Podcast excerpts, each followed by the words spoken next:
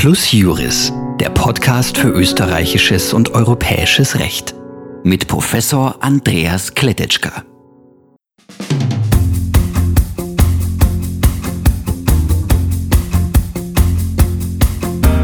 Herzlich willkommen, äh, meine Damen und Herren, zur 16. Folge von Plus Juris. Plus Juris hat ja jetzt ziemlich genau ein Jahr Pause gemacht. Der Grund dafür war im Wesentlichen meine Arbeitsbelastung. Man kann ja leider nicht alles auf Corona schieben.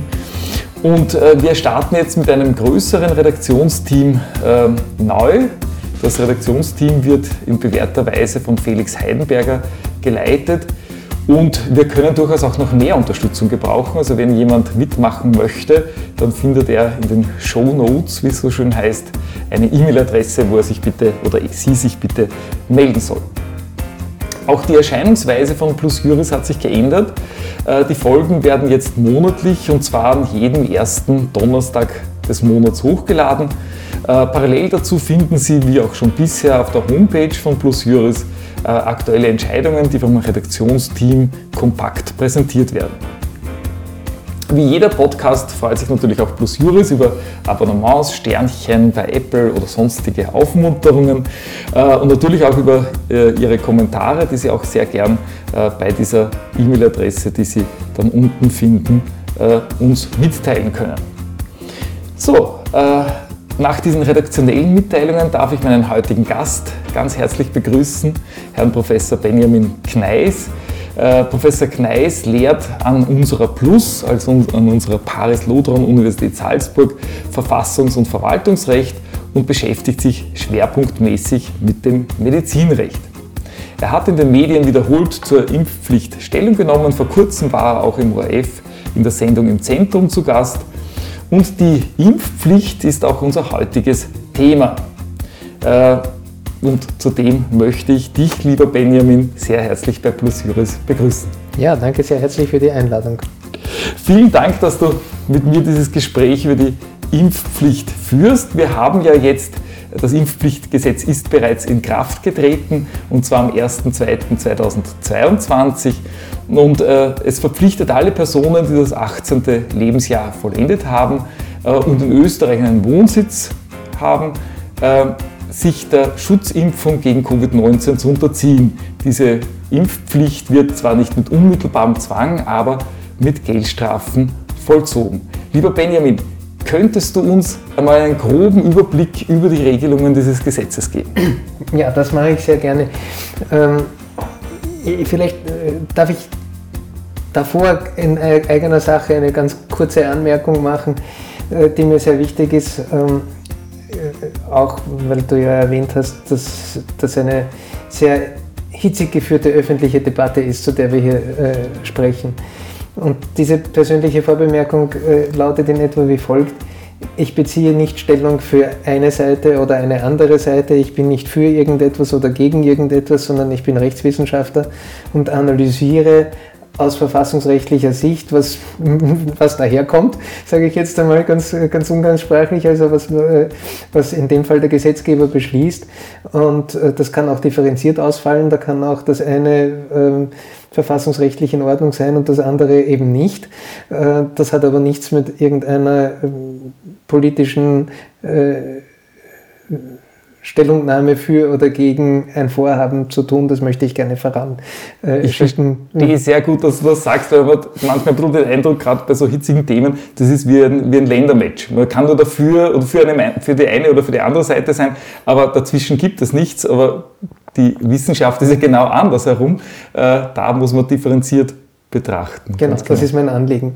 Und jetzt zum äh, Impfpflichtgesetz. Also du hast ja schon gesagt, alle äh, Menschen, im, im, Wesentlichen alle Menschen über 18, die in Österreich einen Wohnsitz haben, sind dazu verpflichtet, sich einer Covid-19-Schutzimpfung äh, zu unterziehen.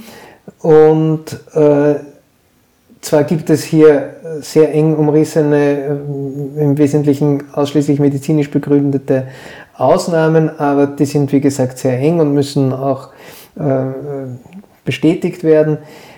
Das ähm, bedeutet im Ergebnis, dass im Wesentlichen die gesamte erwachsene Bevölkerung dieser Impfpflicht unterliegt. Und jetzt ist bis zum 15. März eine Phase, in der alle diejenigen, die nicht ohnehin schon eine Covid-19-Schutzimpfung haben, Gelegenheit haben, diese Impfpflicht Folge zu leisten, also sich der Covid-19-Schutzimpfung zu unterziehen oder sie sich verabreichen zu lassen. Und in dieser Phase passiert sonst gar nichts äh, nach dem Gesetz. Dann kommt der 15. März und dann äh, ist es so, dass wer nach dem 15. März eben noch immer nicht über eine Covid-19-Schutzimpfung verfügt, wer also diese Phase nicht genützt hat oder nicht ohnehin schon vorher geimpft war, äh, der macht sich dann strafbar. Muss man da nur die erste Impfung haben oder braucht man die ganze Impfserie? Ja, das ist äh, ein eigener Punkt. Äh, ich kann das auch äh, vorweg äh, sagen, wenn das vielleicht zur Erklärung hilfreich ist. Ähm, hier haben wir einen interessanten Unterschied zwischen dem Beschluss des Nationalrates und dem ursprünglichen Gesetzesentwurf. Denn im ursprünglichen Gesetzesentwurf war das komplette Impfschema im Gesetzestext enthalten, also im Entwurfstext enthalten. Und daraus hätte sich dann schon aus dem Gesetz genau das ergeben. Also wer halt noch gar keine Impfung hat, der muss natürlich bis zum 15. März nicht drei Impfungen nachweisen, sondern halt die erste. Und dann hätte er so und so lange Zeit gehabt für die zweite und so weiter. Und dann gibt es noch oder gab es noch spezifische Regelungen, äh, was passiert, wenn äh, vor oder zwischen äh, einer Impfserie eine Infektion auftritt, wo dann wieder eine Wartefrist eingebaut war, die dann einzuhalten war. Das ist alles aus dem Gesetzestext rausgeflogen und ersetzt worden durch eine schnöde Verordnungsermächtigung mhm. äh, an den Bundesminister für, für Gesundheit, äh, der jetzt das ganze Impfschema einschließlich der äh, in Frage kommenden Impfstoffe äh, durch Verordnung festlegen kann. Es ist dann übrigens äh, auch einer der Punkte, die mich an dem Gesetz verfassungsrechtlich mhm. stören. Aber soweit sind wir noch nicht. Äh, zunächst ist es so, die Frage kann ich im Moment gar nicht seriös beantworten, weil wir den Verordnungstext nicht kennen. Okay. Äh, das ist verwiesen an eine Verordnung, die es noch nicht gibt und daher kann ich das eigentlich nicht seriös äh, sagen, was genau äh, erwartet wird vom Impfpflichtigen, aber vermutlich wird die Verordnung im Wesentlichen das wiedergeben, was ursprünglich im Gesetzesentwurf gestanden ist. Okay. Äh, so, also dann äh, passiert bis zum 15. März gar nichts. Dann, äh, und dann äh, ist es so, dass wer nach dem 15. März immer noch nicht über eine Covid-19-Schutzimpfung verfügt, der macht sich dann strafbar. Und, und äh, innerhalb dieser äh, dann beginnenden Phase der Strafbarkeit unterscheidet das Gesetz im Wesentlichen zwischen zwei Phasen oder Abschnitten, nämlich erste, der erste Abschnitt ist die sogenannte Kontrollphase. Mhm. Da äh, wird nicht systematisch erhoben, wer sich geimpft, äh, impfen hat lassen und wer nicht, sondern da wird man mehr oder weniger zufällig ähm, äh, auf der Straße oder aus Anlass einer sonstigen Amtshandlung äh, angehalten, kontrolliert. Der Impfnachweis muss vorgewiesen werden und wenn er nicht vorgewiesen werden kann, äh, dann folgt, sehr verkürzt gesagt, da gibt es noch ein kleines Zwischenverfahren, aber das ist jetzt wurscht, dann folgt im Wesentlichen eine Verwaltungsstrafe. Und ähm, und dann wiederum kommt vielleicht, äh, muss man sagen, äh, ich werde es gleich erklären, dann kommt vielleicht eine dritte Phase, nämlich eine Phase, in der tatsächlich dieses, dieser systematische Datenabgleich erfolgt, wo Meldedaten und Impfregister miteinander so verschnitten werden, dass der Minister genau weiß, wer äh, eine äh, seine Impfpflicht erfüllt hat und wer nicht. Und dann gibt es eine, ein Erinnerungsschreiben. Mhm. Und dann ist noch einmal mindestens ein Monat Zeit und es kann auch eine längere Frist bestimmt werden, aber sie muss mindestens einen Monat äh, äh dauern. Und dann gibt es sozusagen die abermalige Überprüfung und wer dann immer noch nicht, also nach seiner Erinnerung, mindestens einen Monat nach seiner Erinnerung, immer noch nicht sich hat impfen lassen, der wird dann bestraft. Das ist dann ein abgekürztes Verwaltungsstrafverfahren, wo einfach nur die Daten übereinander gelegt werden und wer da rot aufblinkt, kriegt dann Strafbescheid, also vereinfacht gesagt. Das heißt, und, es gibt zwei Stichtage, das ist ein Erinnerungsstichtag ja, und dann genau, den Impfstichtag. Und dann den Impfstichtag, genau. völlig richtig, genau. Und dann habe ich gesagt, vielleicht kommen wir in diese Phase, das wissen wir auch nicht, weil das ist auch wieder etwas, was das Gesetz an die Verordnung delegiert. Diesmal nicht des Gesundheitsministers, sondern der ganzen Bundesregierung, die ja bekanntlich einstimmig entscheiden muss. Das ist also ein bisschen ein erhöhtes, mhm. eine erhöhte Anforderung. Und sowohl der Erinnerungsstichtag als auch der Impfstichtag werden durch Verordnung der Bundesregierung festgelegt. Das heißt, wenn es so eine Verordnung nie gibt, dann gibt es nie diese Phase, ja. äh, des Datenabgleichs und der automatischen Bestrafung. Das ist, glaube ich, Absicht, dass das ja. offen gehalten und in die Zukunft verschoben wird. Ähm, aber es ist nun einmal so, auch diese Frage kann man aus dem Gesetz heraus eigentlich nicht abschließend mhm. Äh, beantworten, nämlich weder ob noch wann äh, diese Phase eintreten wird. Und ähm, dann ist das, äh, was man vielleicht auch noch dazu sagen muss, äh, also einerseits die Geldbeträge im der, der Strafrahmen für das im, im ordentlichen Straf Verwaltungsstrafverfahren geht bis 3600, im abgekürzten Verwaltungsstrafverfahren bis 600 Euro. Das heißt, kann man sagen, in der Kontrollphase 600 Euro und danach bis zu 3600 Das kann man, nein, das nein. kann man nicht sagen. Das ist auch ein Schwachpunkt des Gesetzes, wenn ich das so sagen darf, weil äh, es eigentlich in, im Wesentlichen offen gehalten wird der Behörde, ob sie so oder so vorgeht. Also sie wird in der, in der Phase des Datenabgleichs sinnvollerweise mit Verwaltungsstrafverfügung Verfügungen arbeiten, weil sie ja nicht eine Million äh, ordentliche Strafverfahren führen kann. Also oder auch selbst wenn sich das aufteilt auf alle Bezirksverwaltungsbehörden, wird es nicht möglich sein, das alles im ordentlichen Strafverfahren zu machen. Äh, aber es ist nicht ausgeschlossen, es steht im Gesetz nur drinnen, wenn mit einer Strafverfügung vorgegangen wird, dann ist so und so zu verfahren, aber mhm. ob mit einer Strafverfügung vorgegangen wird, entscheidet letztlich die Behörde. Okay. Ähm, und das heißt, das können wir eigentlich auch nicht wirklich beantworten, mhm. weil auch das im Gesetz offen gelassen wird ist eine Schwachstelle, weil es gibt auch nicht einmal Kriterien dafür. Also das, ähm, das mit dem ordentlichen Verfahren vorzugehen ist, äh, was weiß ich, im Wiederholungsfalle oder, oder, oder bei sonst irgendwelchen erschwerenden Umständen oder, oder, oder das jedenfalls nicht ähm, mit dem ordentlichen Strafverfahren vorgegangen werden darf, wenn oder so irgendwas steht da nicht. Ist dann da auch das Problem bei der ähm, Organstrafverfügung gibt es ja die Rechtsprechung, dass ich kein Recht habe, eine Organstrafverfügung be genau. zu bekommen. Und es ist ein bisschen vom Zufall abhängig, wie die Behörde gegen mich vorgeht. Das wäre hier auch so. Ja, genau. Im Gesetz steht, kann die Behörde eine Verwaltungssteuer, äh, also eine Impfstrafverfügung heißt es genau mhm. genommen, äh, was ja auch eine neue äh, eine, eine Wortschöpfung ist. Ja. Ähm, mit, dem, mit der angedeutet werden soll, dass diese Strafverfügung irgendwie ein bisschen anders ist als die sonstigen Strafverfügungen nach dem mhm. VStG. Und da äh, gibt es auch noch einen weiteren Unterschied, nämlich im Verwaltungsstrafgesetz steht ja im Prinzip für alle Verwaltungsstrafverfahren äh, generell drinnen, dass aus, der, äh, aus Anlass der Erhebung eines Einspruches im dann folgenden ordentlichen äh, Verfahren keine höhere Strafe verhängt mhm. werden kann. Und ähm, was so ein kleiner Buchstabe für einen Unterschied macht, dieses K äh, ja. findet sich im Paragraphen 11 des äh, Impfpflichtgesetzes nicht mehr, sondern da steht jetzt, dass aus Anlass der Erhebung einer, einer, eines Einspruches im ordentlichen Strafverfahren eine höhere Strafe ja. verhängt werden kann. Also da wird bewusst ein Unterschied gemacht zum sonstigen Verwaltungsstrafverfahren. Auch ein Punkt, auf den wir vielleicht noch einmal ja. zurückkommen können. Aber das ist im Wesentlichen der Rahmen. Und dann äh, ist noch ein, ein äh, begleitendes Monitoring vorgesehen, das sollte man vielleicht noch sagen, wo die äh, Verfügbarkeit der Impfstoffe, die pandemische Entwicklung und also kurz gesagt die Notwendigkeit und, und Möglichkeit, das Gesetz, das Gesetz aufrechtzuerhalten, laufend überprüft werden soll von irgendwelchen Experten, die ähm, dann regelmäßig Bericht erstatten und äh, im Falle, dass sich herausstellt, dass das Gesetz entweder nicht vollziehbar ist, weil es zum Beispiel keine Impfstoffe gibt oder, oder nicht mehr notwendig ist, weil die pandemische Entwicklung es nicht mehr erfordert, dann gibt es die interessante, äh, auch e-, eher singuläre Anordnung, dass der Bundesminister es mit Verordnung außer Vollzug setzen kann. Also der, dass die Verwaltung mit Verordnung bestimmt, dass das Gesetz, das sie zu vollziehen hat, nicht mehr zu vollziehen ist. Ich glaube, auf den Punkt kommen wir oft noch mit zurück. Genau. Also das ist so im Wesentlichen äh, der Inhalt. Es gibt natürlich sehr, sehr viele Details. Insbesondere ist die Datenbeschaffung extrem akribisch geregelt. Aber ich glaube, dass das nicht etwas ist, was wir im Detail äh, für unsere nein. Hörer und Hörerinnen erörtern müssen. Mhm. Nein, nein, das wäre das wär wirklich zu detailliert.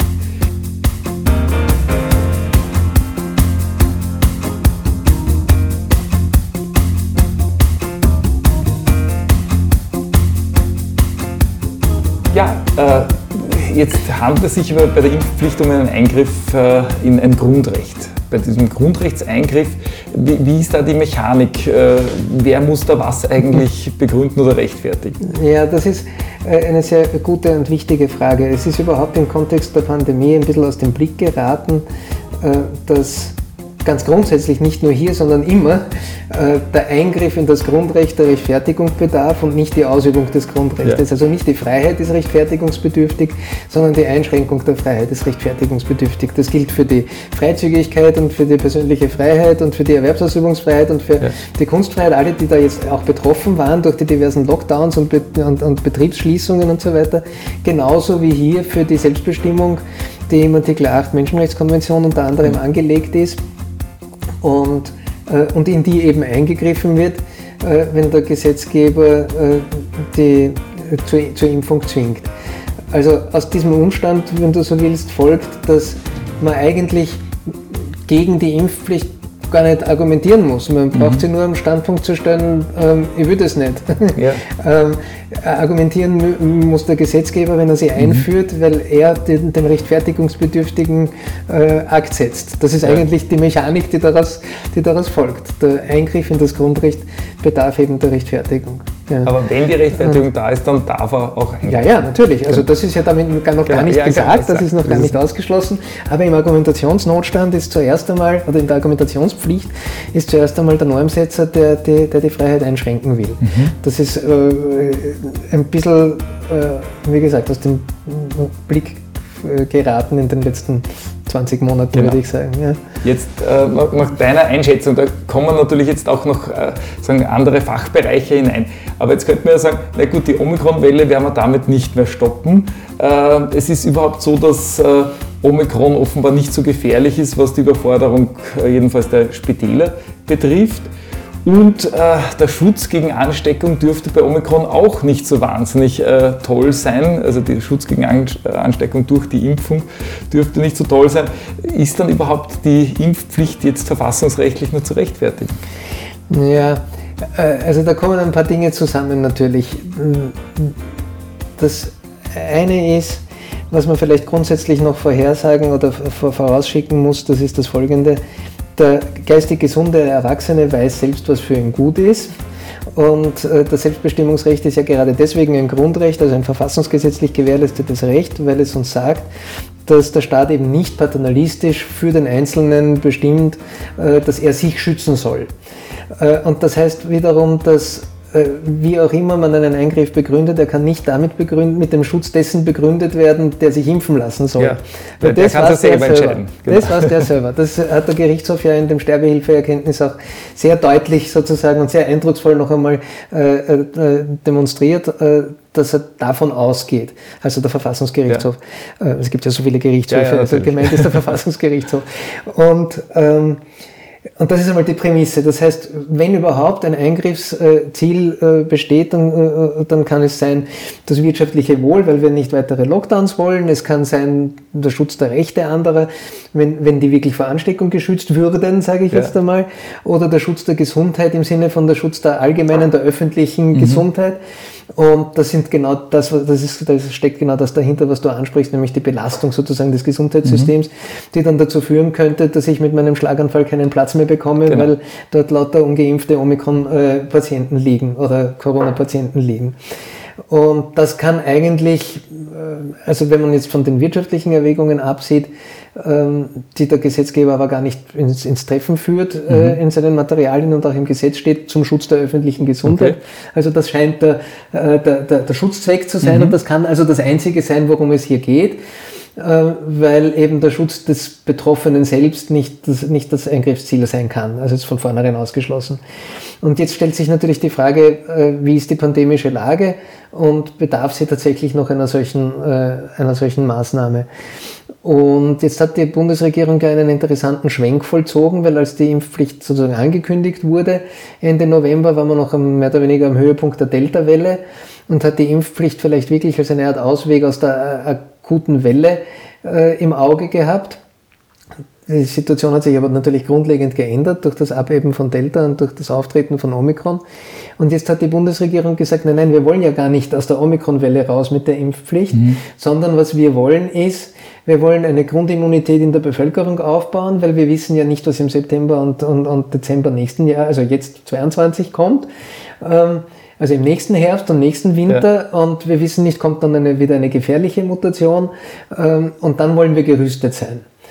Ähm, Und im Übrigen werden natürlich auch aktuell schon die Omikron angepassten Impfstoffe entwickelt. Also ja. das Argument, dass der Impfschutz nicht so besonders gut wirkt, stimmt gerade jetzt, aber bis das Impfpflichtgesetz mhm. wirklich greift, wird es diese Impfstoffe geben und dann wird man das Argument nicht mehr gut führen können. Aber darum geht es, glaube ich, gar nicht, ja. sondern die Strategie scheint zu sein, wir bauen äh, so eine äh, Immunität in der Bevölkerung auf, dass wir in eine endemische Phase kommen, sodass mhm. uns eine nächste Welle nicht mehr passiert. Das heißt, man will vor die nächste Welle kommen. Man will vor die nächste Welle mhm. kommen. Das ist ein Paradigmenwechsel und äh, also jetzt sage ich ausnahmsweise etwas wirklich persön eine persönliche Wertung sozusagen. Mhm. Ähm, das finde ich ja ausnahmsweise einmal gescheit. Ne? Ja, genau. Also äh, wir, seit 20 Monaten werfen wir der Regierung vor, dass sie immer nur der Pandemie hinterher stolpert ja. ähm, und immer nur irgendwie ein Feuer löscht, wo es gerade mhm. brennt ähm, und nie einen Wassergraben aushebt, bevor es zu brennen beginnt. Ja. Und jetzt tut sie das erstmals mhm. und jetzt werfen wir das auch wieder vor. Das äh, finde ich ein bisschen komisch. Äh, das Gesetz sieht ja diese, diese dauernde Evaluierung vor, ob es noch mhm. notwendig ist und es sieht ja auch selbst sein, sein eigenes Außerkrafttreten vor in gewisser Weise für den Fall, dass man sie nicht mehr braucht.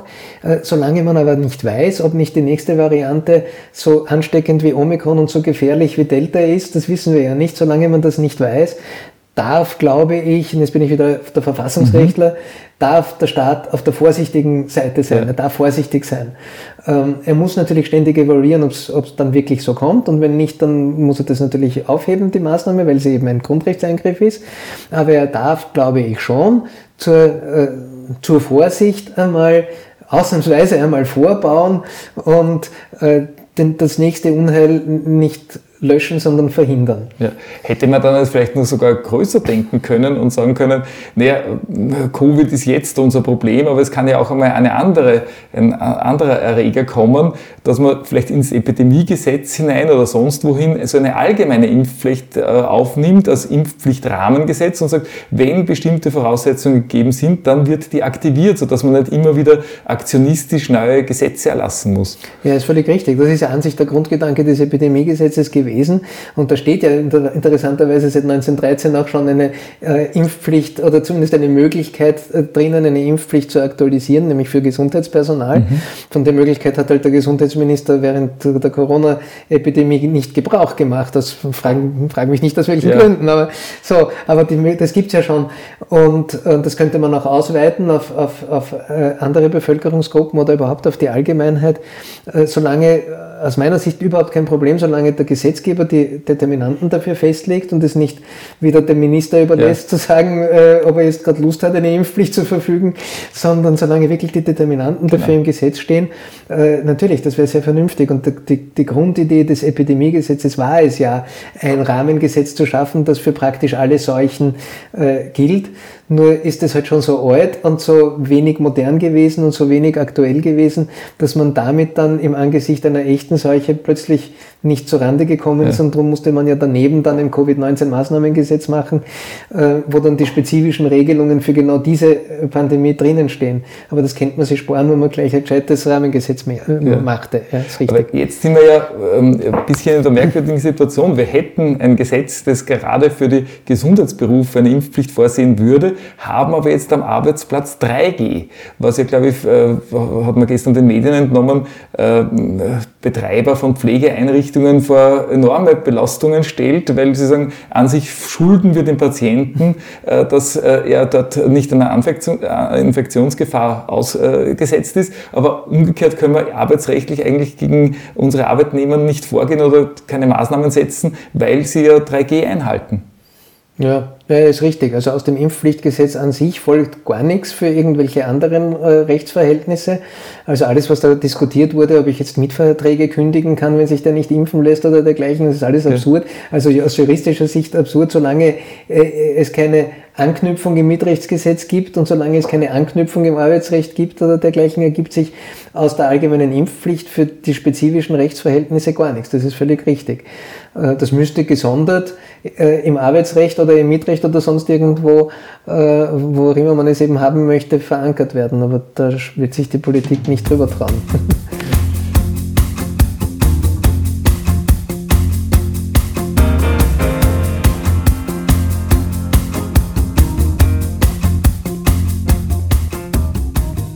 der nächste Punkt wäre jetzt, welche, welche verfassungsrechtlichen welche verfassungsrechtliche Problematik ergibt sich jetzt im Einzelnen aus diesem Impfpflichtgesetz? Eine Problematik hat ja der Gesetzgeber quasi vorweg gelöst, nämlich äh, die Minderjährigen, die, sind jetzt, die fallen jetzt dann nicht mehr drunter. Aber was, welche Probleme gibt es nach wie vor?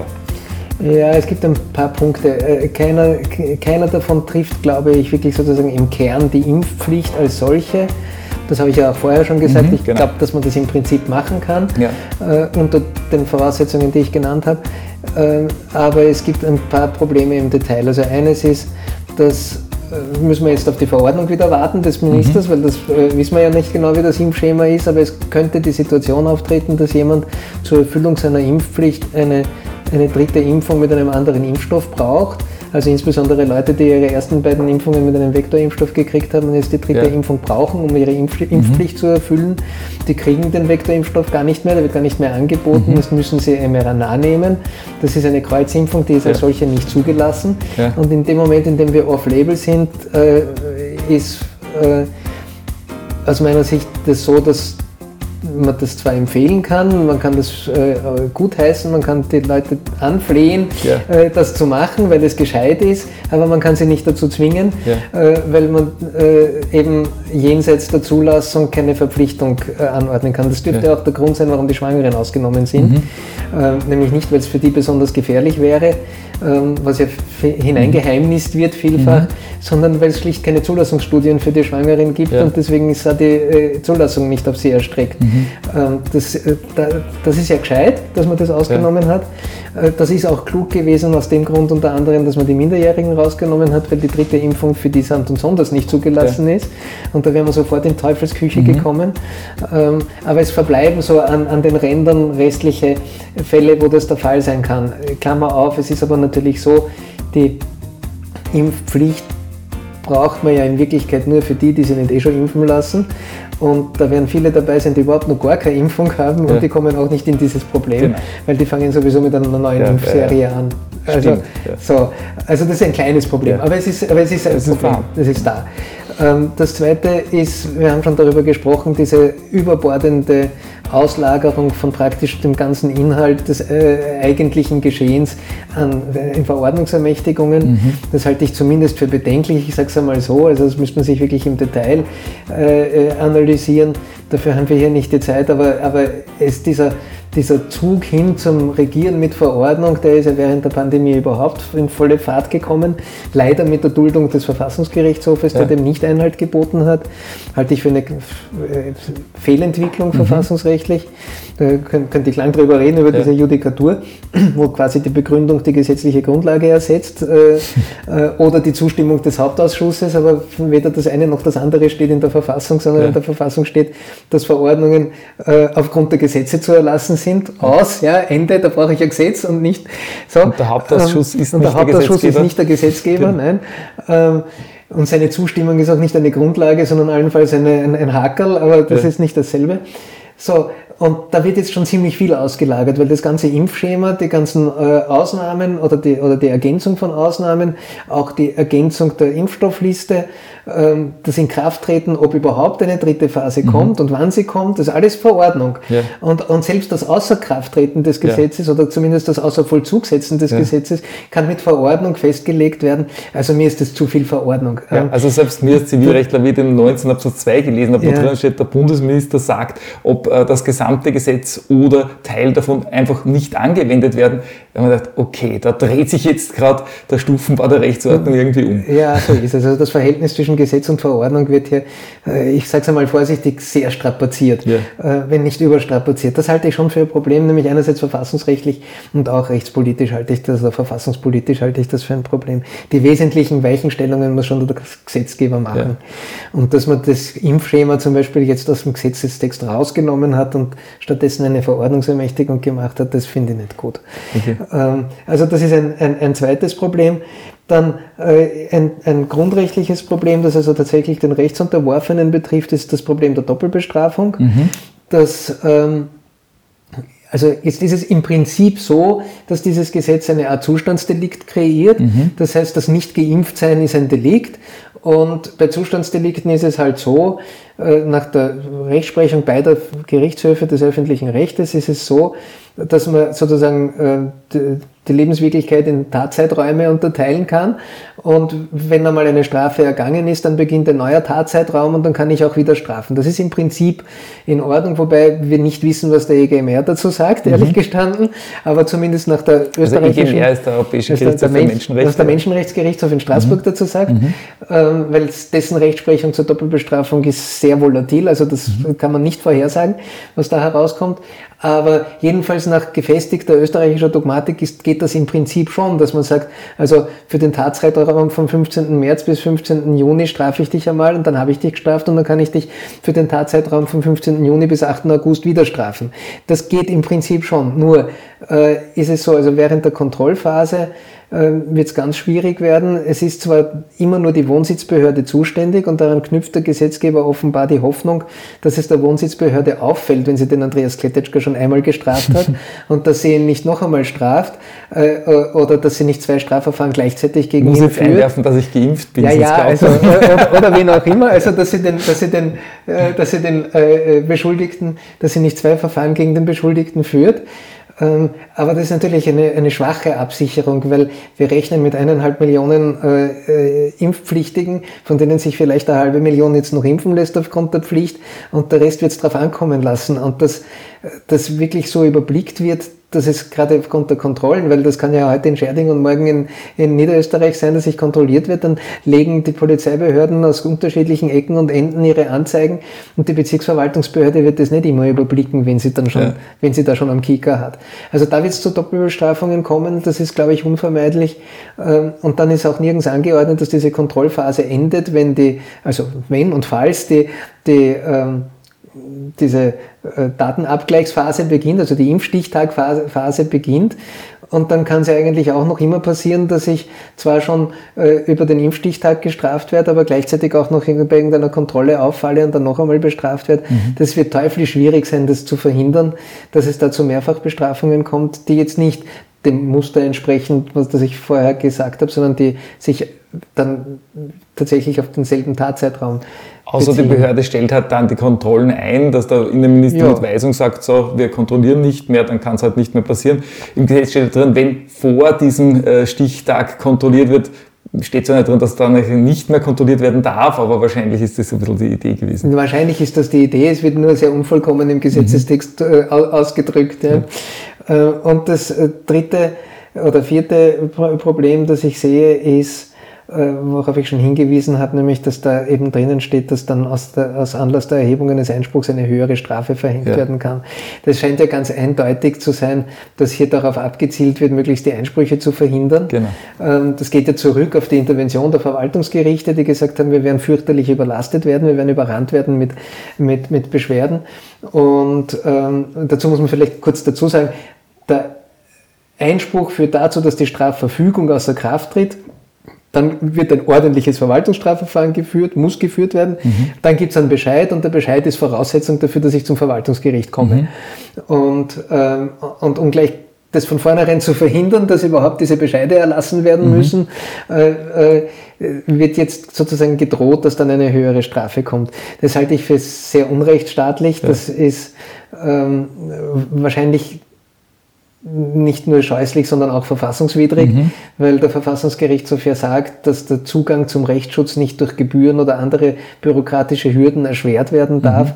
Und was anders als eine Gebühr und eine bürokratische Hürde ist es, wenn ich mir überlegen muss, jetzt habe ich eine Strafverfügung über 300 gekriegt, der Strafrahmen geht aber bis 3600, wenn ich ins ordentliche Strafverfahren gehe. Das heißt, womöglich zahle ich nachher 3000, also zehnmal so viel, ja. oder 3600, zwölfmal so viel mhm. wie vorher. Das war sie vorher nicht. Ja. Das Risiko Risiko gehe ich gar nicht erst ein, da zahle ich lieber die Strafverfügung. Das ist ja die Idee. Ja. Und genau das ist aber sicher verfassungswidrig.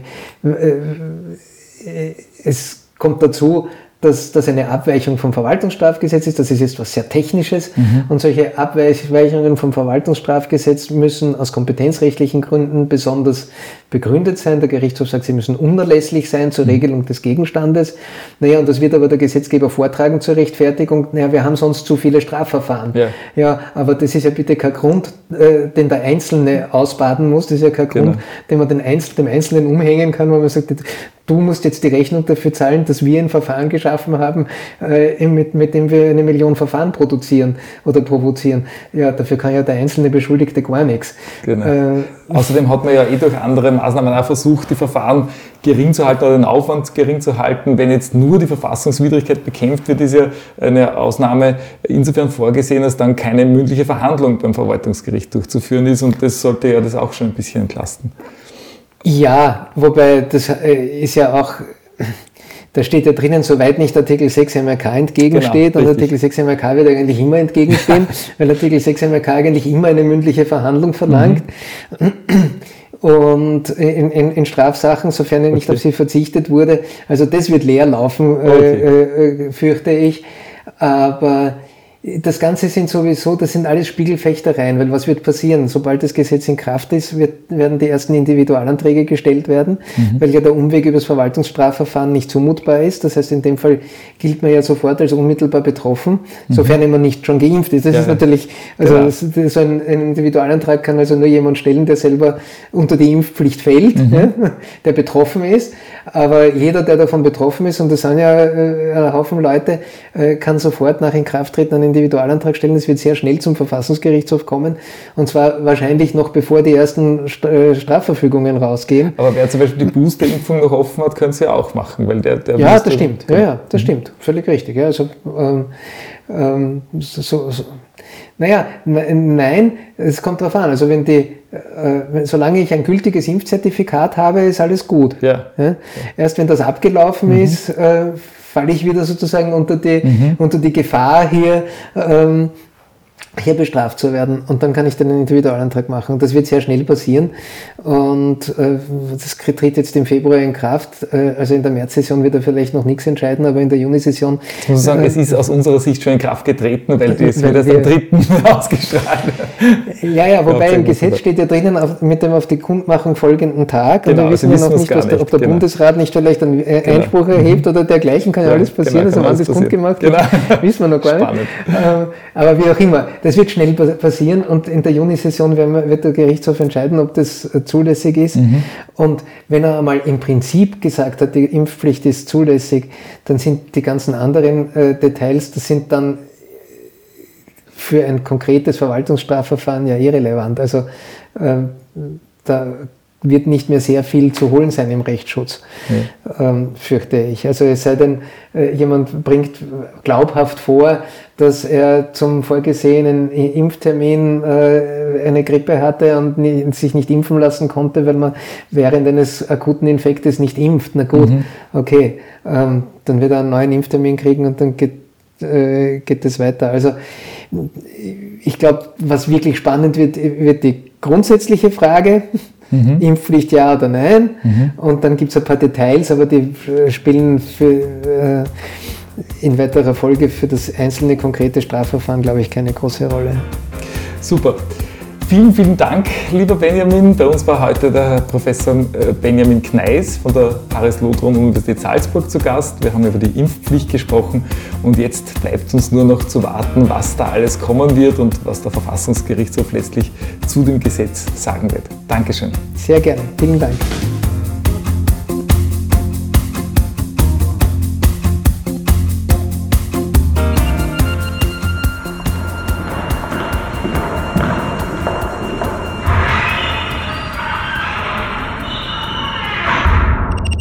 Plus Juris, der Podcast für österreichisches und europäisches Recht. Mit Professor Andreas Kletetschka.